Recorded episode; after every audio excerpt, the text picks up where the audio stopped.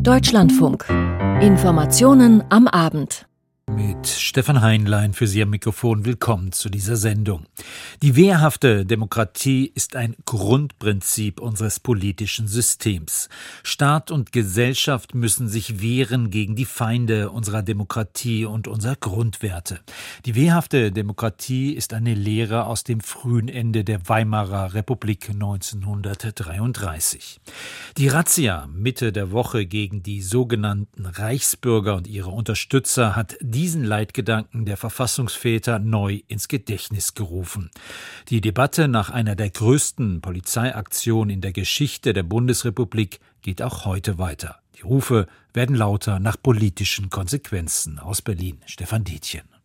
Die Verbindungen der mutmaßlichen Verschwörergruppe zur AfD, aber auch die Rolle der Medien am Rande der Razzien im Reichsbürgermilieu sind Gegenstand von Debatten zwei Tage nach der umfangreichen Durchsuchungs- und Festnahmeaktion. Gestern hatte auch Bundeskanzler Scholz die angebliche Beteiligung der ehemaligen AfD-Bundestagsabgeordneten und Berliner Richterin Birgit Malsag-Winkemann besonders hervorgehoben. Das äh unter den Beschuldigten, das muss man hier sagen, eine ehemalige AfD-Abgeordnete des Deutschen Bundestages, ist es natürlich ein sehr bemerkenswerter und sehr schlimmer Vorfall. Malsack Winkemann gehörte zu den 25 am Mittwoch Festgenommenen. Die Generalbundesanwaltschaft unterscheidet in ihrer Erklärung dazu zwischen mutmaßlichen Mitgliedern und Unterstützern einer terroristischen Vereinigung, die einen gewaltsamen Umsturz geplant haben soll. Malsack Winkemann wird als Mitglied der terroristischen Vereinigung genannt. In einer neuen Regierung soll die Einrichtung von Ressorts wie Justiz, Außen und Gesundheit konkret geplant gewesen sein. Mal sagt Winkelmann sei neben anderen für die Leitung eines dieser Ressorts vorgesehen gewesen. Ob und inwieweit die ehemalige AfD-Abgeordnete selbst an diesen Planungen beteiligt war, geht aus der Erklärung des Generalbundesanwalts nicht hervor. Der Obmann der AfD im Bundestagsinnenausschuss, Gottfried Curio, meint deswegen heute Morgen im Deutschlandfunk, es soll Zuschreibungen zu ihrer Person geben, wo da dieser ähm, dubiose, skurrile äh, neue König ja für seine Rentnerkombo in einem Kaffeekränzchen seine Amt und Würden dort äh, verteilt. Äh, es ist für mich eigentlich nicht plausibel. Frau Malsack-Winkelmann hatte gerade erfolgreich ihre Rückkehr in den Beruf erstritten vor Bericht, dass sie sich dann ähm, direkt danach an einem Operettenputsch beteiligen soll. Macht für mich keinen Sinn. Dem hält der SPD-Innenpolitiker im Bundestag und ehemalige Vorsitzende des Bundes der Kriminalbeamten Sebastian Fiedler ebenfalls im Deutschlandfunk entgegen. All diese Vorwürfe, die es gegeben hat, auch äh, gegen die ehemalige Abgeordnete, die nicht nur eine Zuschreibung gewesen sind, finden sich wieder in Ermittlungsakten. Und diese Ermittlungsakten äh, haben jetzt beim Bundesgerichtshof, beim Ermittlungsrichter gelegen und sind dort bestätigt worden. Das heißt, es kann hier nicht in Zweifel daran gehen, ob diese Vorwürfe des Terrorismus irgendwie zu relativieren sind. Fiedler sagte, die Gefahr, die heute von der Reichsbürgerbewegung für Rechtsstaat und Demokratie in Deutschland ausgehe, sei noch größer als die, die einst von der RAF ausgegangen sei. Hier entsteht eine Form des Terrorismus oder ist schon entstanden aus der Mitte der Gesellschaft heraus. Also man versucht, aus den, versucht Leute aus den Institutionen Institutionen zu bekommen, aus denen die das Gewaltmonopol verkörpern.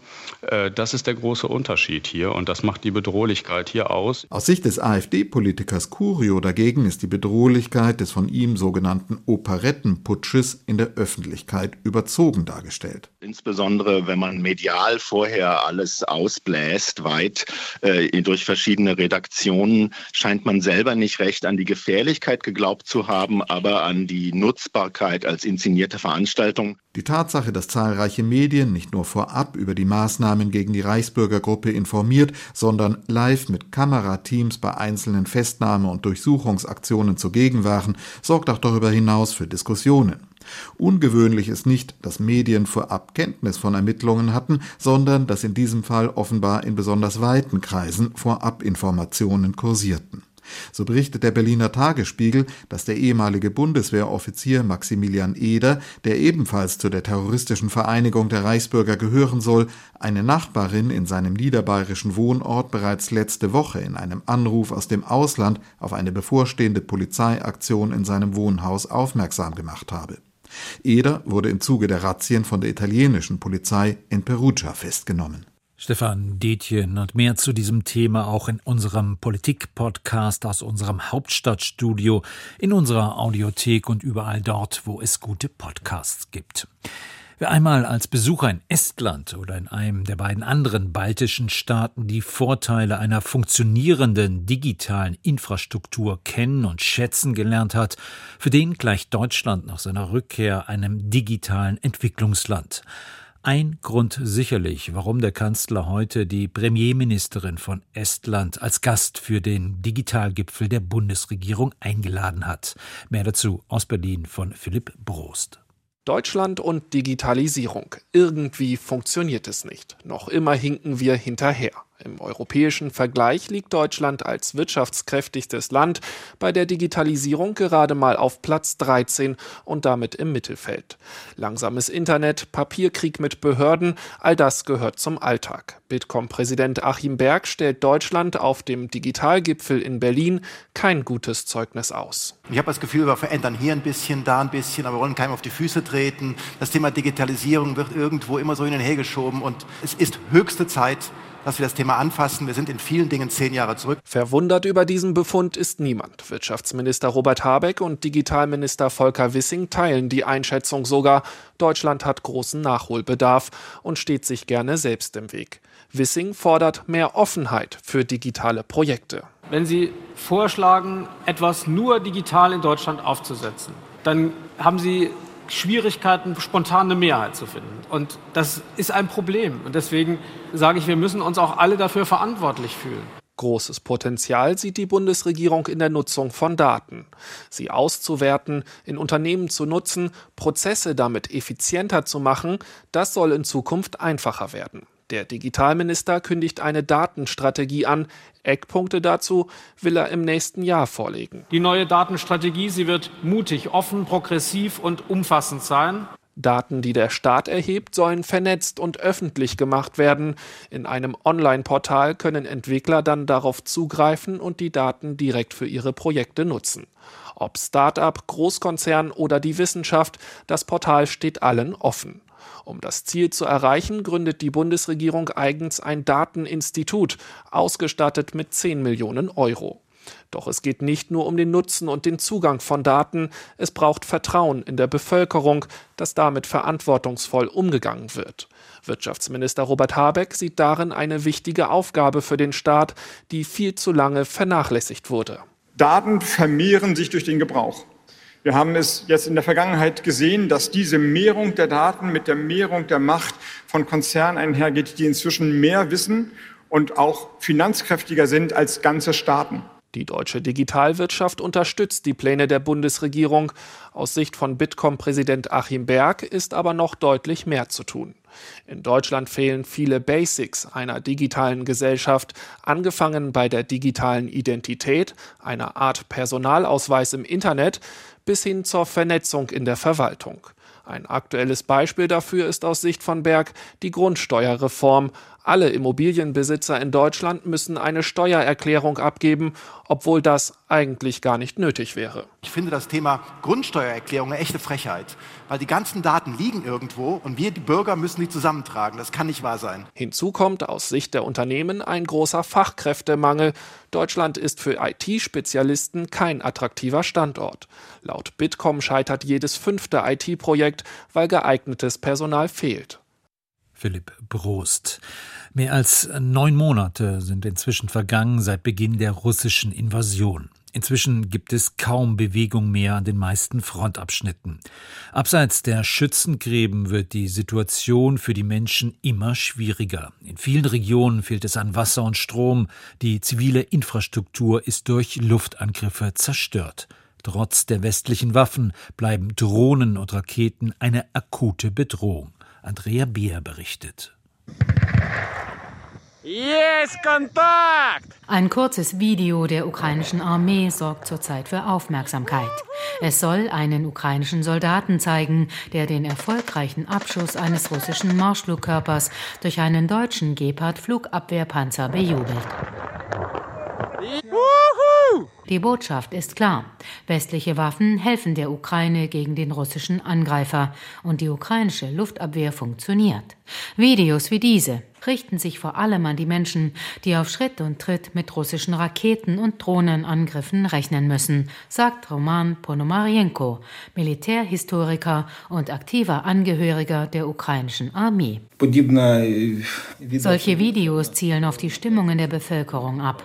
Also wenn man sieht, wie feindliche Technik brennt, dann freuen sich sowohl Militärangehörige als auch Zivilisten darüber, die unter Strommangel und schlechteren Lebensbedingungen leiden.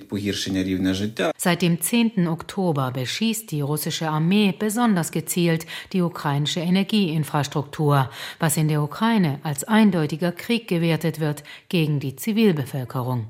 Russland habe dafür noch ausreichend Raketen, Drohnen und Munition, heißt es aus Militärkreisen in der Ukraine. Am Boden erwartet Militärhistoriker Ponomarenko trotz Winter weiter aktive Kämpfe. Die Russen haben die Vorstellung, dass sie im Winter großartig kämpfen können, dass General Frost traditionell ein Verbündeter ist, dass der Winter eine Jahreszeit ist, in der Russen siegen. Sie erinnern oft an den Krieg gegen Napoleon 1812, an den Zweiten Weltkrieg, an Stalingrad. Und ich bin sicher, dass sie im Winter versuchen, eine Angriffsgruppierung von einigen Tausend zu bilden, um eine Offensive zu starten. Im ersten Kriegswinter seit der russischen Großinvasion am 24. Februar ist die militärische Ausgangslage je nach Landesteil äußerst unterschiedlich. Zurzeit sei es besonders an der Front im Osten schwierig, so ein ukrainischer Ex-Soldat im Gespräch mit der ARD. Kampfname Pirat.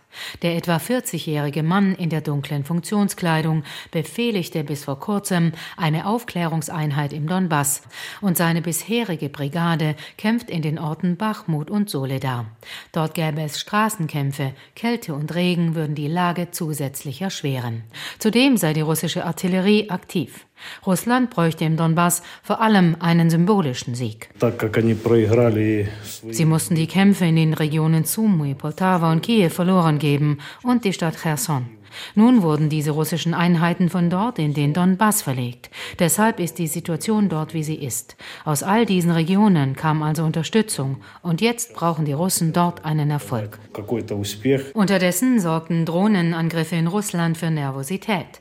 Getroffen wurden drei Ziele. Militärflugplätze und Basen im grenznahen Kursk, bei Ryazan, rund 200 Kilometer von Moskau entfernt, sowie die Engelsbasis nahe Saratow. Sie liegt rund 600 Kilometer von der ukrainischen Grenze entfernt im Landesinneren.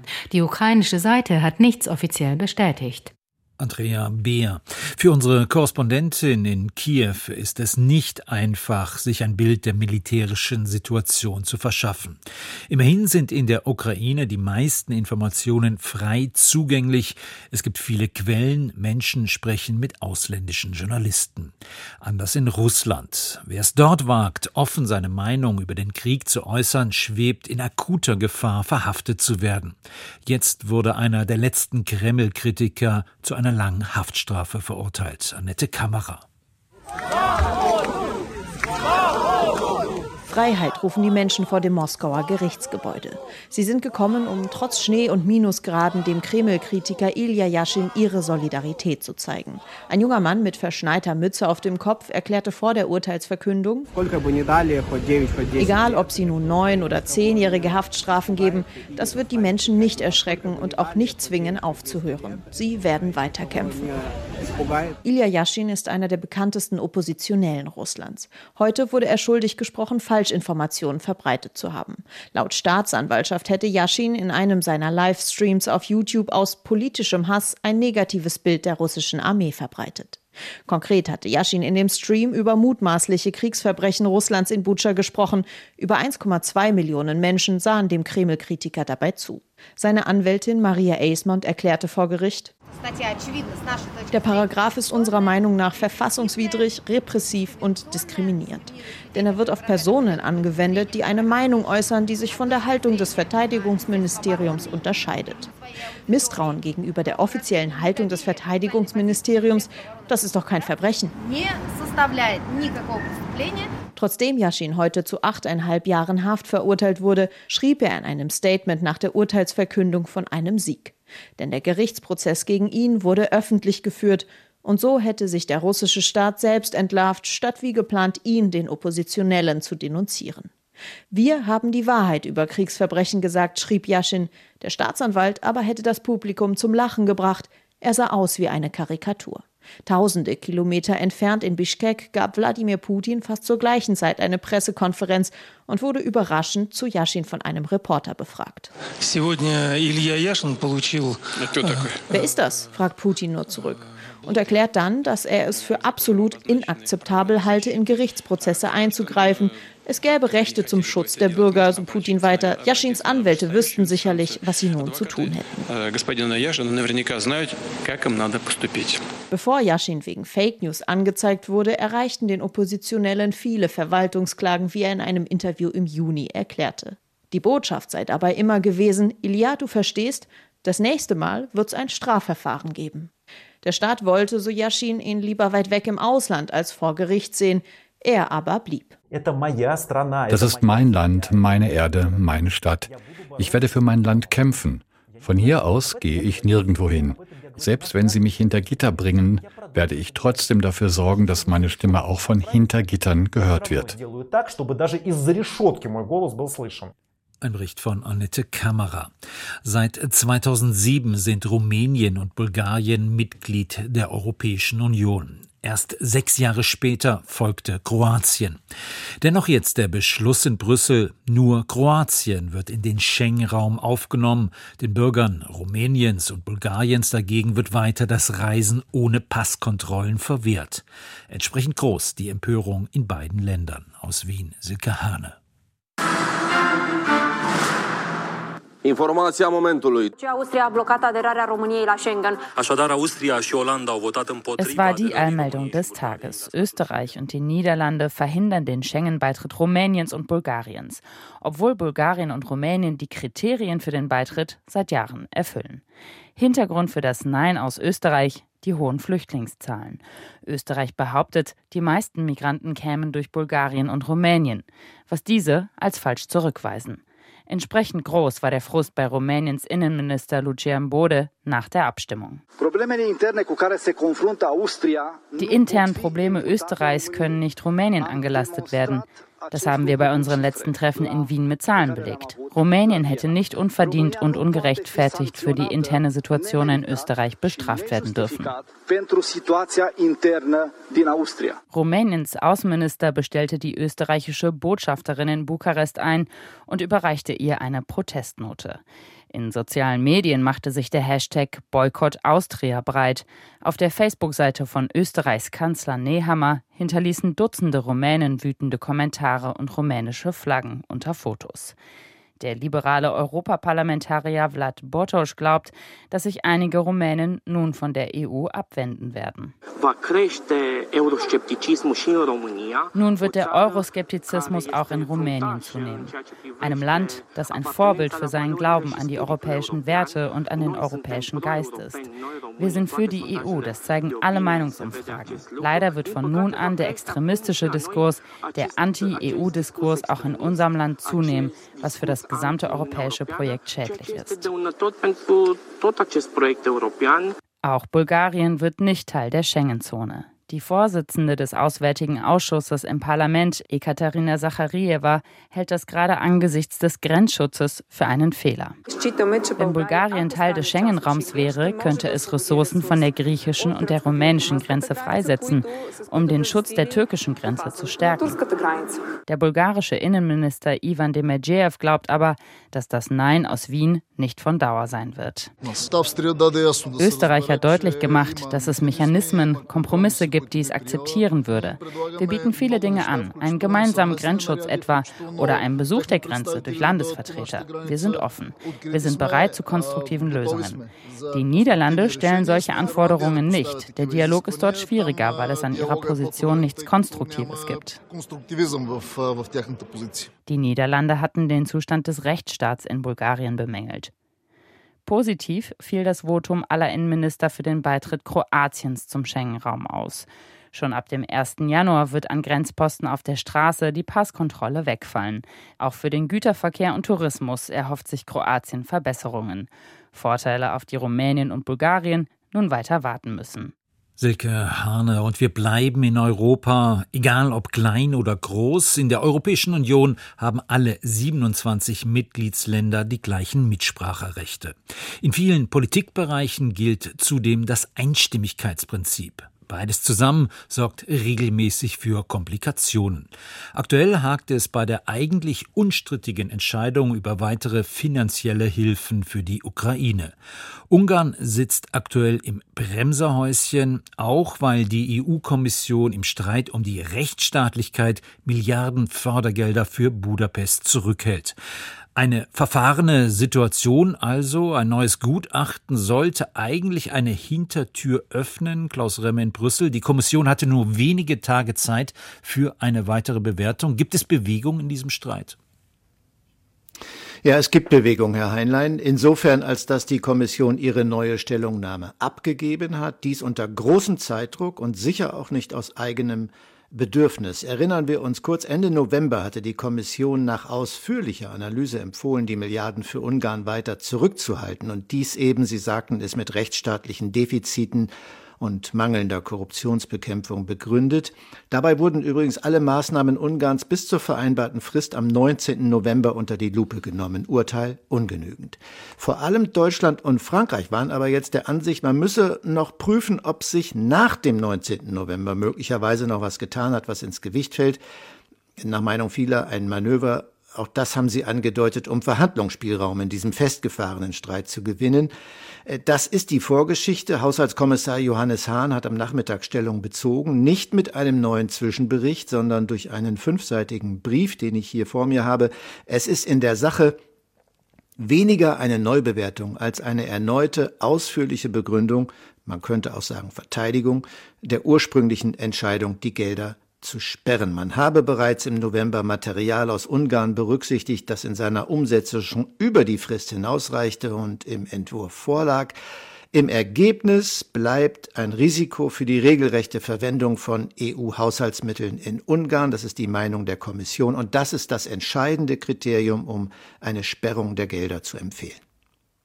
Sie haben es bereits durchklingen lassen, Herr Remme. Die Zeit drängt bis zum 18. Dezember, also vor Weihnachten, muss entschieden werden, ob Ungarn diese Gelder gesperrt werden. Was bedeutet das für die nächsten Tage? Nun, also wenn die Mitgliedstaaten gehofft hatten, hier jetzt Spielraum durch eine in der Sache mildere Beurteilung Ungarns zu gewinnen, äh, so dürften sie enttäuscht sein, nach meiner Auffassung. Die Kommission hat den schwarzen Peter, wenn Sie so wollen, wieder an die Länder zurückgegeben und die nächsten Tage bleiben spannend. Sie wissen, Ungarn verbindet diesen Streit durch Vetos in anderen Fragen zu einem Paket. Mindeststeuer global, Ukraine-Hilfe 18 Milliarden. Das sind zwei wichtige Punkte, bei denen Budapest blockiert. Ein typischer Fall für Verhandlungen sollte man meinen, aber dieser Fall liegt anders. Es geht um die erste Anwendung des Rechtsstaatsmechanismus, das Instrument, um zentrale Werte der EU im Inneren zu verteidigen. Und Kompromisse in dieser Frage, die sind mehr als heikel. Hier will sich keiner den Vorwurf machen, Ungarn für X oder Y einen Rabatt eingeräumt zu haben. Am Montag tagen die EU-Botschafter. Ab Mittwoch sind die Staats- und Regierungschefs hier ohnehin in Brüssel. Gut möglich, dass man sich dann erst beim Gipfel am Donnerstag irgendwie einigt. Und Sie haben recht, man muss entscheiden, denn am 18. um Mitternacht läuft die Frist ab. Und wenn man bis dahin nicht entschieden hat, dann wird es zu spät, die Mittel zu sperren. Der politische Schaden wäre immens. Es bleibt also spannend. Vielen Dank, Klaus Remme. Deutschlandfunk FIFA Fußballweltmeisterschaft. Und spannend ist es auch beim ersten Viertelfinale Marina Schweizer. Ja, absolut. Kroatien gegen Brasilien. Und jetzt ist gerade in der Verlängerung das 1 zu 1 gefallen. Und ich würde sagen, wir geben direkt ab äh, in diese Verlängerung zu Martina Knief und Armin Lehmann in Katar in der letzten Minute der Nachspielzeit der Verlängerung eines Viertelfinals wäre es eine gute Gelegenheit, das mal zu schaffen. Neymar hat sich da auf der Rechtsaußenposition, auf der Verlängerung der 16-Meter-Raumlinie den Ball hingelegt. Die Fans schlagen die Hände vors Gesicht, können kaum zuschauen, was jetzt passiert. Wie nervös werden die erst, wenn es hier ins Elfmeterschießen geht. Jetzt ist der Ball freigegeben. 50 Sekunden der Verlängerung der Nachspielzeit haben wir noch. Neymar gibt den Ball mit dem rechten Fuß hinein. Kopfballmöglichkeit abgewehrt, die Nachschuss-Kopfballmöglichkeit. Jetzt der Schuss gehalten von Livakovic aus spitzem Winkel. Nochmal der Schuss von Thiago Silva. Und jetzt nochmal Offensivfoul gepfiffen. Und die letzte Möglichkeit für die Kroaten, hier doch noch das 2 zu 1 zu machen. 30 Sekunden haben wir noch auf der Uhr, aber es sieht so aus, als ob sie jetzt erst einmal langsam machen. Ja, das war nochmal eine gute Chance. Den hat er dann zu sehr auf die kurze Ecke geschossen. Und dadurch hatte Livakovic äh, mit einem schönen Reflex die Chance, den Ball zu halten. Hat er auch gehalten. Starker Torwart der Kroaten, der keine Chance hatte beim Tor von Neymar. 1 zu 1 steht's. Neymar und Petkovic, die Torschützen. Und gleich wird der Pfiff des Schiedsrichters kommen. Da ist er. Und das heißt Elfmeterschießen. Die Ultima Ratio. Tja, Sie haben es gehört, Elfmeterschießen und das dauert ja erfahrungsgemäß jetzt noch eine ganze Weile, bis das dann losgeht. Deswegen blenden wir uns jetzt hier an dieser Stelle aus in dieser Sendung. Kann aber auf jeden Fall schon versprechen, wir haben heute Abend im Deutschlandfunk ja noch mehrere WM-Sondersendungsslots, weil es gibt ja dann auch noch ein zweites Viertelfinale. Heute Abend ab 20 Uhr noch zwei hochambitionierte Teams aus Südamerika und Europa, Argentinien gegen die Niederlande. Wenn man mal zwei herauspickt, die da besonders im Fokus stehen, dann sind das Argentiniens Lionel Messi und der Trainer der Niederlande, Ex-Bayern-Coach Louis van Gaal. Philipp Weiskirch schaut auf dieses Duell voraus. Louis van Gaal sitzt im Pressekonferenzraum des Medienzentrums von Doha. Der kleine Saal ist rappelvoll mit Journalisten und Fotografen aus aller Welt. Im Fokus van Gaal, der Coach der Niederlande, der älteste Coach dieser WM. Aber welche Rolle spielt das schon? Ja, ich bin 71. Ich bin 71, sagt Van Gaal und sehe aus wie ein Gott. Sieht er wel uit als een God. Kan je dat ook nog vertalen in het Arabisch? Können Sie das auch ins Arabische übersetzen? da muss ich zelf lachen. Er sieht also aus wie ein Gott. Ein anderer spielt wie ein Gott. Lionel Messi, Argentiniens Ausnahmespieler. Und was Van Gaal über ihn denkt, erzählte er dem niederländischen Fernsehsender NOS. Inderdaad is uh, Messi de gevaarlijkste creatieve Speler. Natürlich ist Messi ihr gefährlichster und kreativster Spieler. Auf der anderen Seite beteiligt er sich nicht viel am Spiel, wenn der Gegner in Ballbesitz ist. Darin liegt unsere Chance. Aber wie groß ist die? Für Messi ist es seine fünfte und letzte WM und damit auch die letzte Gelegenheit auf den Pokal. Drei Tore hat er bis jetzt gemacht. Er ist durchaus spielfreudig hier in Katar und pusht in diesen Momenten dann auch seine Teamkollegen wie Alexis McAllister. Leo überrascht uns jeden Tag. Die Sachen, die er macht, sind unglaublich, egal ob im Spiel oder im Training. Er ist glücklich und das ist für uns wichtig. Darauf setzt Argentinien, auf Messi und auf die Fans. Ein bisschen Oranje dürfte auch zu sehen sein heute Abend, aber es sind wohl wieder Zehntausende Argentinier in Blau und Weiß, die das Lusail-Stadion in einen Partytempel verwandeln. Auch Messi wird die Stimmung aufsaugen. Die Fans sind unglaublich und ich freue mich, dass wir diese Momente mit ihnen teilen können. Ich weiß, was die Leute auf sich nehmen, um hier bei uns zu sein. Ich glaube, ganz Argentinien wäre gerne hier, was leider nicht geht. Ja, übrigens stehen ja morgen dann schon die nächsten Viertelfinals an. Es geht zum Beispiel zwischen Portugal und auch einem weiteren Überraschungsteam im Viertelfinale dann um den Halbfinaleinzug, nämlich Marokko. Und da wird jetzt immer wieder geschrieben, das wird praktisch als Erfolg für die arabische Welt gesehen. Dazu sagt ARD-Korrespondent Jean-Marie Magro. Es wird sowohl die arabische Seite betont als auch äh, die afrikanische Seite. Ein, eine sehr interessante Szene hat sich da nach dem Spanienspiel eben abgespielt. Da hat der Angreifer Sofiane Boufal gesagt, dieser Sieg gehört allen Unterstützern Marokkos auf der ganzen Welt. Er gehört dem marokkanischen Volk, allen arabischen Völkern und allen muslimischen Völkern. Und kurz danach wurde in den sozialen Medien schon dagegen geschossen, eben vor allem von Menschen, die im Rest Afrikas sozusagen südlich Marokkos, äh, südlich der Sahara leben, die gesagt haben, und wir sind damit nicht gemeint. Und dann hat Boufal sich am nächsten Tag tatsächlich öffentlich dafür entschuldigen müssen, dass er diese Menschen eben nicht im ersten Moment mit eingeschlossen hat. Das sagt Jean-Marie Magro. Übrigens in der nächsten Folge unseres Players Podcasts. Wer den abonniert, verpasst das nicht. Den gibt's überall, wo es Podcasts gibt. Ja, und Brasilien und Kroatien, die gehen jetzt tatsächlich ins Elfmeterschießen gleich. Alles weitere zu diesem spannenden WM-Abend dann um 22.50 Uhr in Sport aktuell und natürlich im WM aktuellen. Das war der Tag.